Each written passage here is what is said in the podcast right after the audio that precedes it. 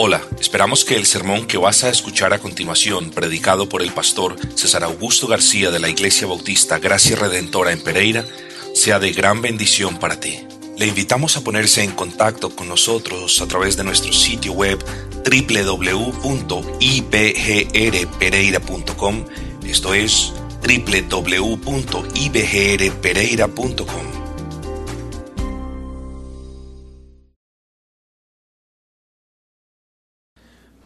Vamos a la palabra de nuestro omnipotente Dios en la noche de hoy. Les pido por favor que vengan conmigo al Salmo número 130, Salmo número 130, y vamos a leer un versículo, un solo versículo de este Salmo. Es el versículo número 1.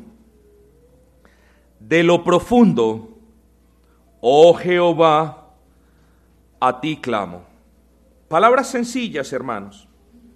De lo profundo, oh Jehová, a ti clamo. El título que nosotros tenemos en esta noche sencillamente es El corazón, perdón, excúsenme, el clamor de un corazón necesitado. Ese es el título. Hermanos, si yo quiero comenzar el breve estudio en la noche de hoy, simplemente recordándoles que hay una manera de comunicarse con Dios. Hay una manera de comunicarse con Dios. En el jardín del Edén podemos observar de manera inequívoca que la comunicación con Dios era perfecta y directa. Perfecta y directa. Perfecta porque el hombre no había caído perfecta porque el hombre escuchaba la voz de Dios, directa porque no había necesidad de profecías ni de interpretaciones ni de absolutamente nada. Se comunicaban en un lenguaje proposicional, es decir, en un lenguaje verbal. En un lenguaje se comunicaba Dios con su criatura, con Adán y Eva en particular, de una manera que ellos le entendían. Era como si un par de personas estuvieran hablando. Ellos hablaban con Dios cara a cara. Tenían una comunicación perfecta, insisto, y hermosa. Pero hermanos, no es nada nuevo para mí recordarles que el hombre cayó. Adán y Eva desobedecieron a Dios, no creyeron la palabra del Señor, dudaron de la palabra del Señor y hubo separación entre Él y su Creador. Eso ustedes lo saben. Pero la pregunta entonces es, ¿cómo se comunicaría la raza humana necesitada ahora y miserable a partir de ese momento con el único que podía socorrerlos? Génesis 4:26 nos da la clave, hermanos. Génesis 4:26 nos dice, los hombres comenzaron a invocar el nombre de Jehová. Los hombres comenzaron a comunicarse con su creador por medio de las oraciones. Se dieron cuenta del lodazal en el que estaban, se dieron cuenta de lo mucho que lo necesitaban, se dieron cuenta de lo alejado que estaban de él. Ahora estaban, mis amados hermanos, como consecuencia del pecado, ahora estaban sufriendo en sus cuerpos, sufriendo en sus familias, sufriendo en sus comunidades las consecuencias de haber desobedecido a Dios. Pero fíjense en la palabra invocar de Génesis 4:26. Los hombres comenzaron a invocar el nombre de Jehová. La palabra invocar en Génesis 4:26 es exactamente la misma del versículo 1 que leímos en el Salmo 130. Dice, de lo profundo, oh Jehová, Jehová a ti clamé. Invocar en Génesis 4:26, cara en el hebreo, es la misma palabra clamor del Salmo 130, versículo 1. De lo profundo, oh Jehová, a ti clamo, a ti te invoco, a ti te llamo. Esa es la raíz hebrea de este verbo cara, llamar, clamar, intimar con.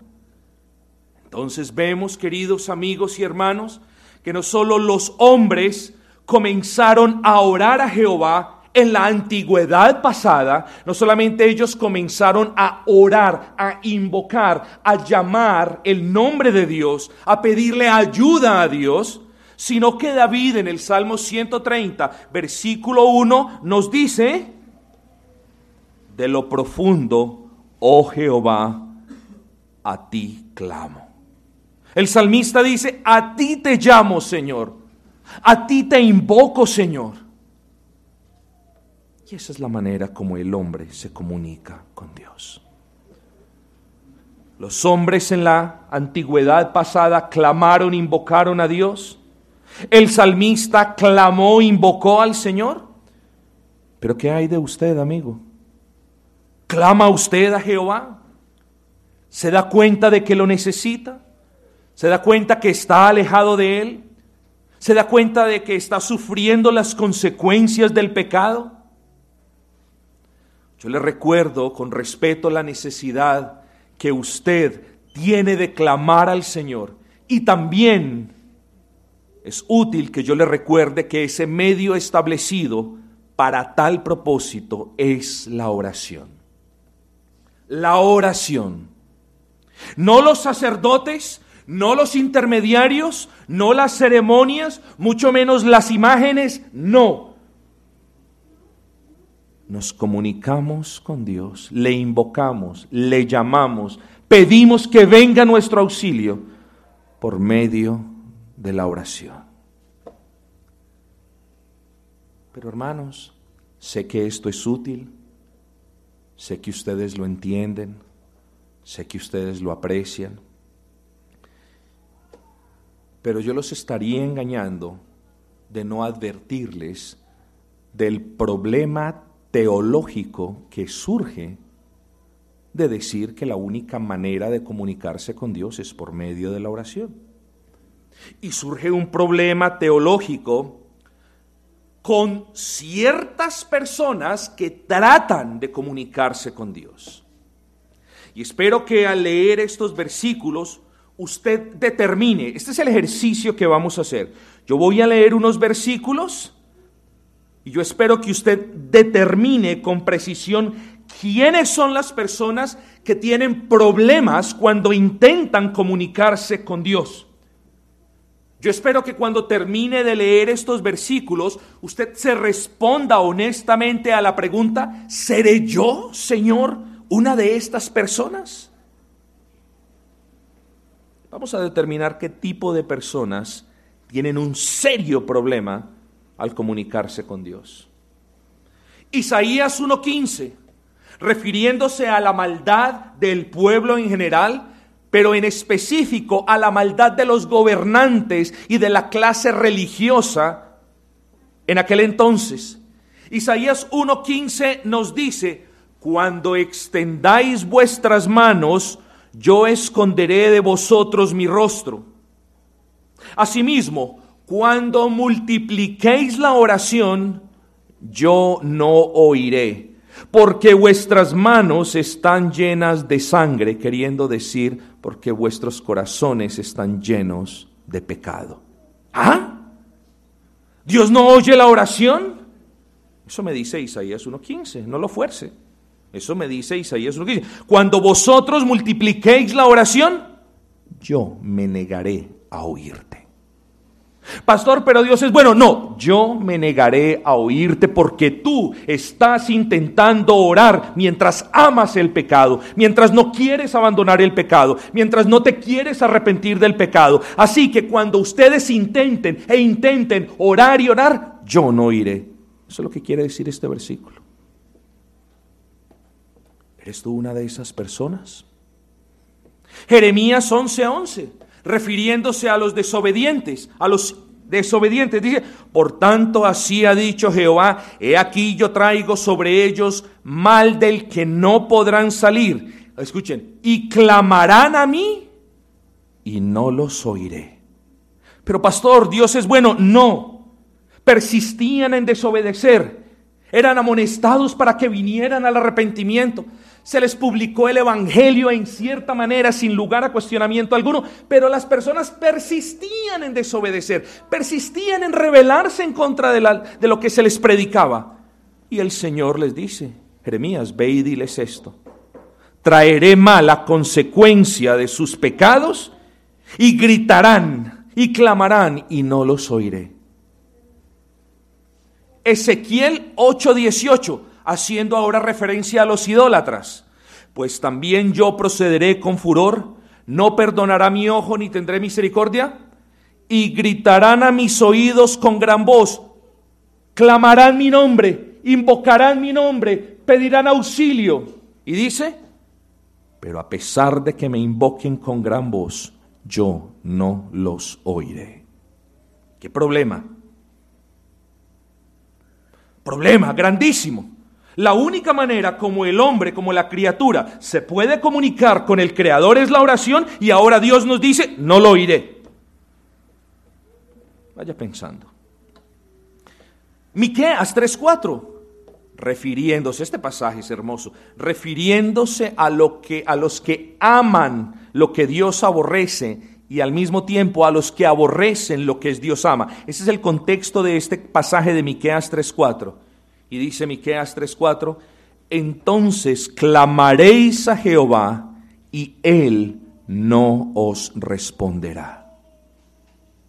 Zacarías 7:13, refiriéndose a aquellos quienes se taparon sus oídos para no oír la amonestación de Dios. Y dice, y aconteció que así como Dios clamó, y aconteció, y sucedió así que como Dios clamó y ellos no escucharon el llamado al arrepentimiento y el llamado que creyeran en el Mesías que habría de venir, como, como Dios clamó y no le oyeron, miren lo que dice.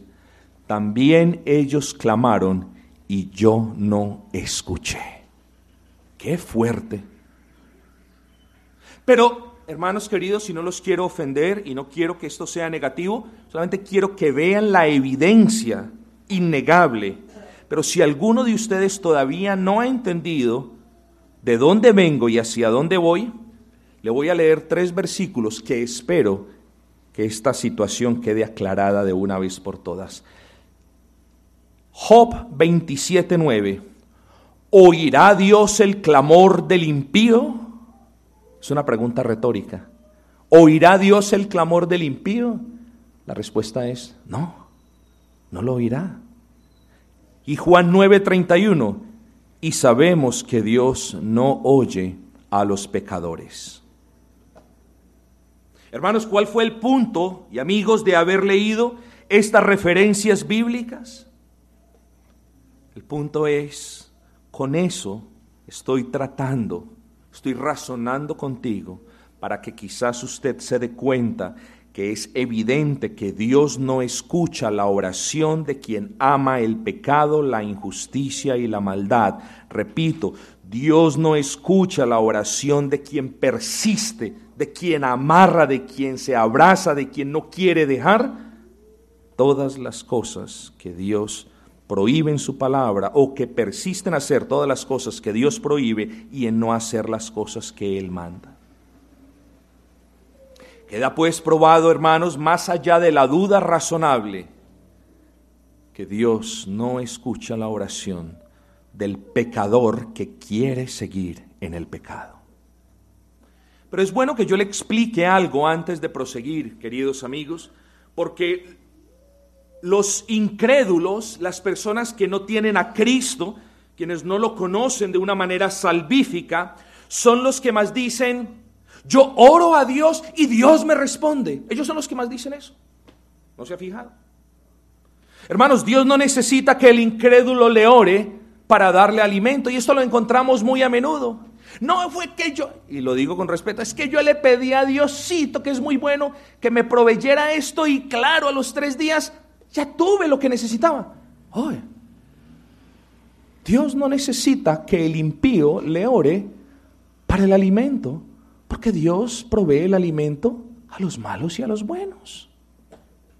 Dios no necesita que el incrédulo le ore para concederle ciertos favores que Él concede a toda la raza humana en general.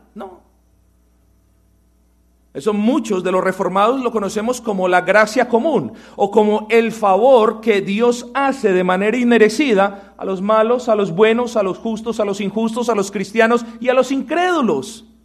Entonces cuando una persona dice, es que llore y parece que esa oración haya sido respondida, el camino más seguro es, no, eso Dios lo da a toda la raza humana en general. Pero las personas creen que entonces que ellos oran, ellos aman el pecado, aman la injusticia, aman las mentiras y ellos creen que oran y que Dios les responde. Entonces ellos están metidos en un cuento, están metidos en una mentira de, bueno, yo no necesito nada más. Estoy practicando el pecado, amo el pecado, oro y Dios me escucha. No necesito ser un cristiano. Grave, grave razonamiento, amigos. Así que aquello que los incrédulos creen que es una respuesta a sus oraciones, no es otra cosa que el favor que Dios concede a la humanidad en general. El hombre incrédulo, la persona incrédula, el niño incrédulo, el joven incrédulo, debe saber, como dice el Salmo 66, 18, que en su corazón hay iniquidad y que en virtud de esa iniquidad el Señor no escucha su oración. Si yo descendiera de este púlpito, habría gran confusión, porque las personas se preguntarían, pero ¿qué hay de mi salvación? Si yo necesito, si la única manera de comunicarme con Dios es por medio de la oración, ¿cómo hago yo para ser salvo? ¿Qué hay de su salvación, amigo no cristiano? Si Dios no escucha sus oraciones porque usted ama el pecado, entonces usted no podrá ser salvo cuando a Él clamare. Amigo, para su consuelo, aquí es cuando necesitamos hablar de una excepción divina a lo que es una regla teológica y dogmática general. Una oración que Dios siempre escucha de boca de un pecador es aquella que sale de un corazón contrito y humillado. Esa es una oración que Dios ha jurado por sí mismo responder. Pero examinemos el versículo 1, hermanos de lo profundo, oh Jehová, a ti clamo. Señor, oye mi voz. De lo profundo, oh Señor, a ti clamo. Un corazón que anhela salvación. Un corazón que se da cuenta cuán grande es la distancia entre él y su hacedor. Un corazón que comprende que por su pecado debe ser condenado y castigado. Un corazón que sabe que tiene un cartel sobre sí diciendo condenado, pero que anhela tener paz con Dios, que anhela tener perdón de pecados, un corazón que anhela salvación, dice, oh Jehová, a ti clamo, a ti clamo, hermano, y ustedes tienen que saber que si ustedes no son cristianos y van a clamar a Dios, ustedes tienen que saber quién es Dios. Y cuando se dirijan a Dios, tienen que saber que Él es un Dios omnisciente, que Él es un Dios que todo lo conoce. Y muchas de las oraciones de las personas que no son salvas no son contestadas porque las personas que vienen a pedir salvación se guardan ciertas cosas, no confiesan ciertas cosas. Se les olvida que Dios es omnisciente, que Dios lo conoce todo, que Dios conoce cada una de las fibras de tu corazón. ¿Cuál es el punto en venir a pedir perdón si no le vas a confesar las maldades de tu corazón a Dios? Oh, pero cuando tú te acerques a Dios, recuerda que Él es omnisciente. Recuerda que Él es omnipresente. Donde te vayas, no importa, tu pecado irá no atrás de ti, sino irá en ti y el castigo de no venir a Cristo y arrepentirnos siempre estará tocando la puerta de tu corazón. Oh Jehová, a ti clamo. Usted debe saber que si necesita salvación, Usted debe saber quién es Dios. Dios no es un amigo. Dios no es nadie común y corriente. Dios es el santo. Aquel que aborrece el pecado. Aquel que está apartado de la inmundicia y del pecado. Debes saber que Dios es justo, que Dios no puede alcahuetear tu pecado, que Dios en virtud de su propia naturaleza tiene hermanos.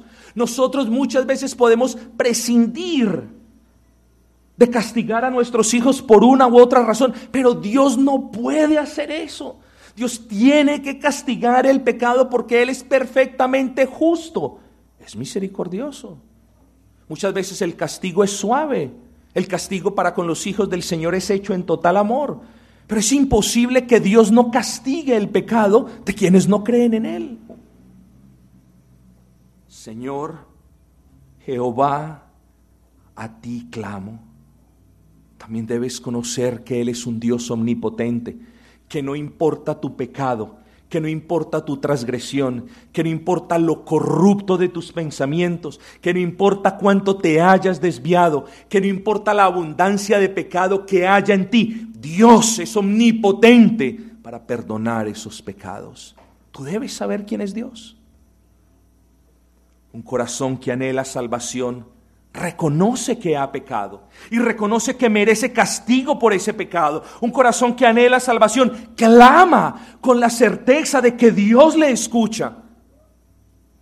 Amigo, pero un corazón que pide salvación clama desde lo profundo, no desde la boca, desde lo profundo de su corazón. Por eso dice el versículo, de lo profundo, oh Jehová, a ti clamo. No de labios para afuera, hermanos, lo digo con respeto, no de labios para afuera, como rezando un rosario en la iglesia católico romana o como repitiendo una oración en la multitud de iglesias cristianas. No dice la escritura, sino clamando desde las profundidades de nuestros corazones.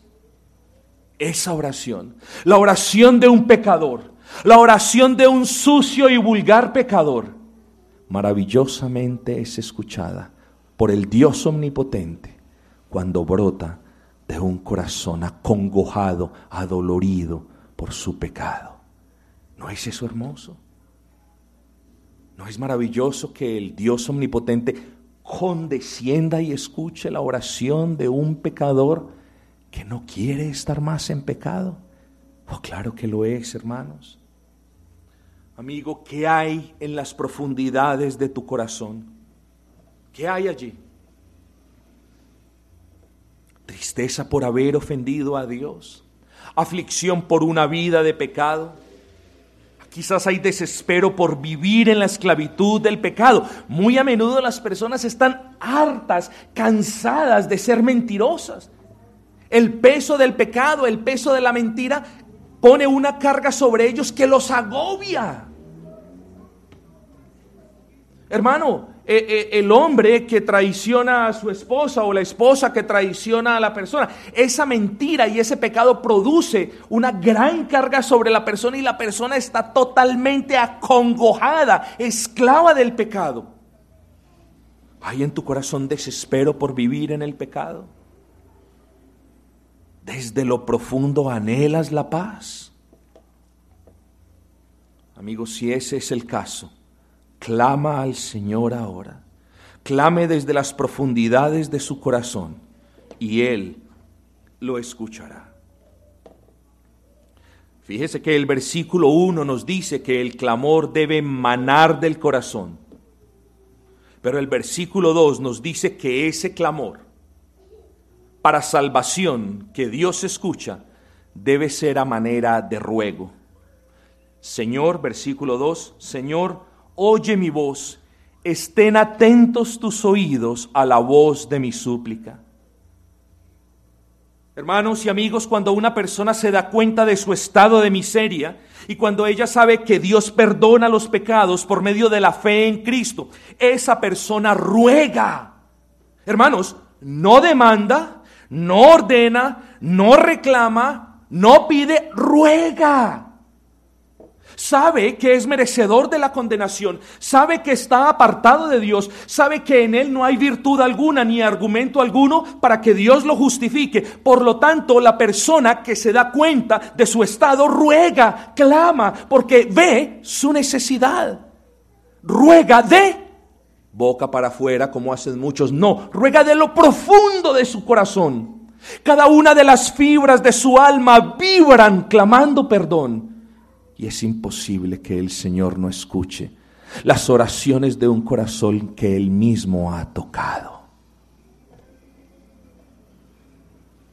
El clamor del corazón que busca el perdón de Dios no es una fría afirmación, no es, bueno Señor, yo he pecado, yo no soy muy bueno, eh, el, pastor dice que puede venir a ti, que tú perdonas, eh, reconozco que soy malo, eh, ya, perdóname, yo creo que tú me perdonaste. No es una fría afirmación, no es una fría repetición teológica, es un ruego que emana de lo profundo del corazón. Por eso, hermanos, sientan conmigo, si les puedo llevar a eso, sientan conmigo la urgencia de las palabras, Señor, oye mi voz. Había casi un afán, Señor, oye mi voz. No hay otra manera de comunicarme contigo, oye mi voz. Sé que soy indigno, sé que soy pecador, pero oye mi voz. No desprecies mi corazón, Señor. Escucha el gemir de mi alma. Parecen ser las oraciones de alguien que anhela la salvación. Sé que soy injusto, pero clamo a ti con un corazón contrito y humillado. Escúchame, oh Señor. Escucha mi voz que confiesa que tu Hijo es el Cristo. Escucha mi voz que simplemente es el aparato que modula los sentimientos y las convicciones de mi corazón. Y yo hoy confieso, ese es un modelo, lo puedes hacer de otras maneras, pero ruégale al Señor que escuche tu voz. Pero hay algo que le debo decir, amigo. Hay algo que usted debe saber. Porque no es que Dios perdone los pecados simplemente porque usted le diga, oiga, perdóneme los pecados. No, no. Cuando usted ora a Dios, usted debe saber quién es Dios. Cuando usted va a pedir perdón de pecados, usted debe saber sobre qué base pide perdón de pecados. Y yo le pregunto a usted, ¿sobre qué base, sobre qué fundamento vas a pedir perdón por tus pecados? ¿Sobre tus obras? ¿Sobre tu benevolencia? ¿Sobre tu oración misma? Señor, perdóname porque te estoy orando sobre sus ofrendas, sobre la asistencia a la iglesia. No, no. Sus pecados son perdonados si cree en el nombre del unigénito Hijo de Dios. Sus pecados son perdonados y yo tengo la potestad para pasarte esta promesa, para hacerte esta promesa, diciéndote, tus pecados pueden ser hoy perdonados si ahora mismo crees en el nombre del único Hijo de Dios. Tus pecados son perdonados si crees en el Evangelio. Amigos, quiero abordar este punto de una manera diferente. ¿Qué es el Evangelio? El Evangelio es un mensaje de amor, de cómo Dios amó a su pueblo desde la eternidad pasada y en un punto de la historia, en total amor, la segunda persona de la Trinidad desciende y vive de una manera perfecta. ¿Por qué? Por amor a los suyos. Y obedece de una manera perfecta. ¿Por qué? Por amor a los suyos, con los suyos en mente. Y soporta ser acusado de una manera injusta, por amor a los suyos, por amor a todos los que creen en Él. Y sube a la cruz del Calvario por amor a los suyos. El Evangelio es amor, hermanos. Pero el Evangelio es ira, porque allí en la cruz del Calvario, la segunda persona de la Trinidad soporta todo el peso de la ira de Dios en un espacio comprimido de seis horas. Toda la ira de Dios se centra en la persona de Cristo y Cristo sufre el infierno en lugar de todos los que se arrepienten y creen. ¿No es eso maravilloso, hermanos? Qué maravilloso, qué maravilloso es que Dios mismo pague por los pecados de los que creen en Él. Y hoy puede haber perdón de pecados para ti, amigo. El Evangelio es un mensaje de amor, el Evangelio es un mensaje de ira, el Evangelio es un mensaje que habla de sangre. Porque el Dios que descendió por amor de todos los que creen en Él, porque el Dios que soportó la ira del Padre por amor a todos los que creen en Él, es el mismo Dios que derramó toda su sangre por amor de los que creen en Él. Y ese derramamiento de sangre aplacó la ira de Dios, pagó el precio de tu pecado. Sangre del Cordero justo que nos justifica, que nos limpia del pecado, que nos redime del pecado, que nos saca de la esclavitud del pecado. Sangre que nos compra para Él. El Evangelio es un mensaje de amor es un mensaje de ira, es un mensaje de sangre y es un mensaje de sustitución. Porque en el Calvario, Cristo Jesús, si crees en Él, tomó el lugar tuyo. En tu lugar recibió la ira de Dios y murió para darte vida. ¿Crees ese evangelio? ¿Lo crees en tu corazón? No, yo soy muy malo, pastor, y soy muy mentirosa, y soy muy rebelde, y soy muy grosera. ¿Quién te está preguntando a ti que el poder del Evangelio depende de cuán grosera seas, o de cuán rudo seas, o de cuán ladrón seas, o de cuán fornicario seas? El poder del Evangelio es inherente al poder de Dios mismo y no importa tu pecado, ven a Cristo y abraza las promesas del Evangelio, amigo clama del fondo de tu corazón. Dios no despreciará un corazón humillado. Versículo número 3. Señor, si mirares a los pecados, ¿quién, oh Señor, podrá mantenerse? Señor, si mirases mis pecados, no podré mantenerme. Amigos, si al clamar por salvación, el Señor solo mirara su pecado, usted jamás sería salvo. ¿Entiende eso?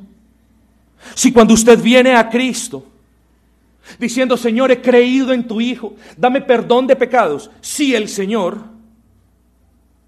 mirase tus pecados, tú no podrías ser salvo, porque en virtud de que Él es justo, Él tiene que pasar castigo por tu pecado. Pero cuando tú vienes a Cristo y cuando tú invocas su nombre pidiendo perdón de pecados en Él, si el Señor mirara tus obras, no podrías permanecer en pie un segundo. Pero ánimo, pecador arrepentido. No importa cuánto tiempo hayas pecado, no importa cuánto te hayas desviado no importa la multitud de tus transgresiones, si vienes a Cristo, si has creído el Evangelio, si vienes humillado, invocando las promesas del Evangelio en el nombre de Cristo, yo te digo, ten ánimo, ten ánimo, porque cuando te acercas a Dios, por medio de la fe en Cristo, clamando perdón de pecados en el nombre de Cristo, Dios, repito, buenas noticias, Dios no mira tus obras. No mira tus obras por las que serías condenado, sino que cuando vienes a Cristo en fe y en arrepentimiento, Dios mira a su Hijo y mira la obra perfecta de su Hijo en beneficio tuyo, por la que eres justificado y por la que hay perdón de pecados y vida eterna. Cuando te acercas a Dios por medio de la fe en Cristo para clamar perdón de pecados en el nombre de Cristo. Ánimo pecador. Dios no verá tus pecados, sino que verá cómo Cristo los llevó por ti en la cruz del Calvario para perdonarte. Cuando nos presentamos a Cristo, contritos y humillados, reconociendo que le hemos ofendido, reconociendo que somos merecedores del castigo. Y cuando nos presentamos en el nombre de Cristo, mira que no necesitas hacer nada más. Dios no te ve a ti. Dios ve lo que Cristo hizo por ti. Y de inmediato emite una orden y es inocente. Siempre lo tendré como inocente delante de mí, justo delante de mis ojos. Lo veo en Cristo como si no hubiera pecado. Y en vez de darte la retribución por los pecados que ya Cristo pagó, te bendice y podrás disfrutar de su caminar con Él y podrás disfrutar de una vida sin pecado o al menos sin la esclavitud del pecado. Amigo, cuando te acercas, termino con esto, cuando te acercas a Dios por medio de la fe en Cristo para clamar perdón de pecados en el nombre de Cristo, Él no te dará el infierno, porque en la cruz su Hijo ya lo sufrió por ti. Él no te verá más como su enemigo, sino como un hijo y te adoptará en su familia. Él no te verá como un pecador condenado, sino como a un justo salvado. Hermanos, cuando usted tiene fe en aquel que murió en el Calvario, repito, Dios no mira su pecado, sino que mira su pecado siendo llevado y pagado por Cristo, de tal manera que Cristo, llevando su pecado y sufriendo las consecuencias de su pecado, ha saldado una deuda que usted no puede saldar. ¿Le parece muy difícil creer esto? ¿Qué tiene que hacer para creer esto? Tiene que recitar, tiene que decir, tiene que dar, tiene que... Nada le estoy prometiendo salvación en el nombre de Cristo, porque así está escrito en la palabra. Bienaventurado el que entre ustedes crea el mensaje del Evangelio que ha sido proclamado hoy. Vamos a orar. Hola, esperamos que el sermón que vas a escuchar a continuación, predicado por el pastor César Augusto García de la Iglesia Bautista Gracia Redentora en Pereira, sea de gran bendición para ti. Le invitamos a ponerse en contacto con nosotros a través de nuestro sitio web www.ibgrpereira.com. Esto es www.ibgrpereira.com